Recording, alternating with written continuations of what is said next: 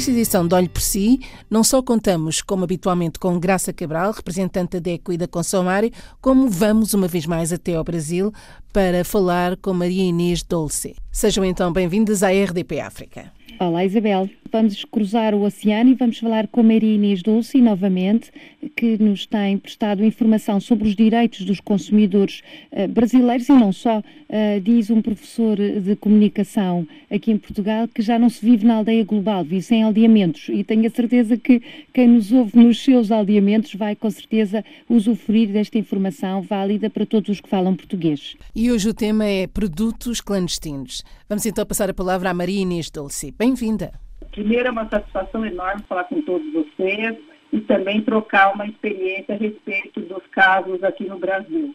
É, hoje nós vamos falar sobre produtos falsificados, sobre produtos adulterados, aqueles produtos piratas é, que são vendidos é, para os consumidores.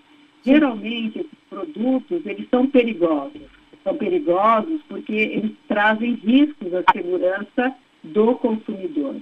Maria Inês, estamos a falar de produtos como brinquedos, alimentos, que tipo de produtos? Olha, são muitos os produtos que podem é, ser falsificados, é, que podem ser adulterados. É, eu começaria a falar pelos brinquedos, porque eles trazem aí um grande perigo para o pequeno consumidor. Eles podem trazer problemas de segurança e afetar a saúde da criança. Nós tivemos muitos produtos globalizados que entraram é, no Brasil trazendo problemas para os nossos pequenos, né? desde peças, brinquedos com peças pontiagudas, brinquedos que podem trazer riscos é, ao pequeno consumidor. Então, é, essa, a, além dessa falsificação de produtos, né, no nosso entendimento, que é perigoso, que a Proteste não recomenda e que sempre na época é, em que os brinquedos são colocados no mercado, Dia das Crianças, alertamos é, que além dos prejuízos à segurança, à saúde do consumidor, tem também evasão de receitas. Ah, exatamente. É, existe recolhimento de tributos. É, então, há uma diminuição da receita que é, acaba por gerar uma direta diminuição nos investimentos na área de prestação de serviços, né? Claro. E, além disso, o consumidor ele pensa que está comprando um produto mais barato, mas é, na verdade ele está pagando um produto que vai trazer problemas, que não vai poder ter garantia de troca e que muitas vezes ele vai ter problemas com as substâncias utilizadas na, naqueles brinquedos, por exemplo. Exatamente. Vocês eh, no Brasil também tiveram este problema com peças de vestuário. Aqui na Europa, até com pijamas de crianças, houve problemas graves de, de produtos que vieram de fora do espaço europeu, portanto, que não estavam inspecionados, nem sequer tinham a nossa marca de segurança. Vocês tiveram situações semelhantes por aí? Olha, nós temos sim é, vários problemas, né, é, com roupas, com óculos, com brinquedos. É, isso porque é, esses produtos eles, é, eles têm uma origem duvidosa e, portanto, é, várias entidades alertam que essa insegurança que, esse, que essas falhas trazem por, por serem piratas, elas podem causar acidentes danos à, à, à, saúde e também podem trazer é, problemas como substâncias que, são, que estão ali na, na, nos produtos que podem ser ingeridos. Exatamente. Então, muitos produtos já foram retirados do mercado, marcas famosas por apresentar defeitos. E aqui no Brasil nós já tivemos muitos recalls produtos tóxicos, problemas que podem apresentar esses riscos que nós estamos conversando, porque não se conhece a origem e não tem a fabricação.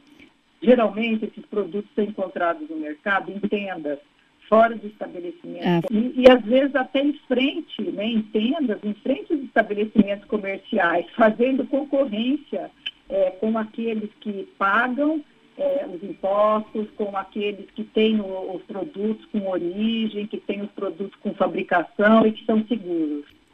É, eu diria que, nesse caso dos produtos clandestinos, piratas e produto falso, é, nós dizemos aqui no Brasil que ele pode é, ser mais barato, mas o barato ele vai sair caro.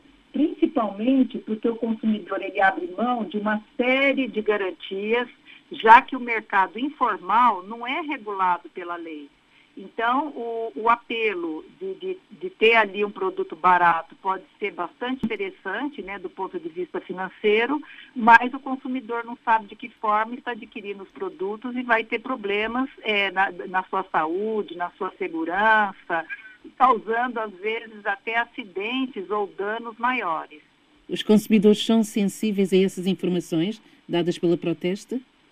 O, consumidor ele vem sendo sensibilizado é, diante de produtos que a própria Proteste acaba testando. Então, como eu estava falando, muitos já foram retirados do mercado, marcas famosas por apresentar os defeitos, é, e justamente pela chamada forte que a Proteste faz, com seus testes comparativos e também com muita recomendação. Além disso, a, nós temos no Brasil um Código de Defesa do Consumidor é, que dá respaldo para que qualquer tipo de produto ele seja seguro e que não traga danos à, à segurança do, do, consumidor em geral e à sua saúde. Agradecemos, uh, Maria Inês Dossi, a participação aqui no Olhe por Si. Obrigada, até breve.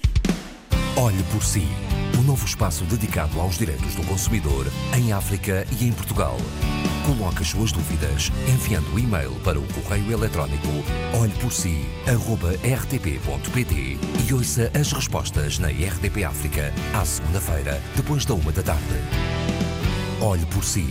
Uma parceria RDP África, Associação DECO, com Isabel Flora e Graça Cabral.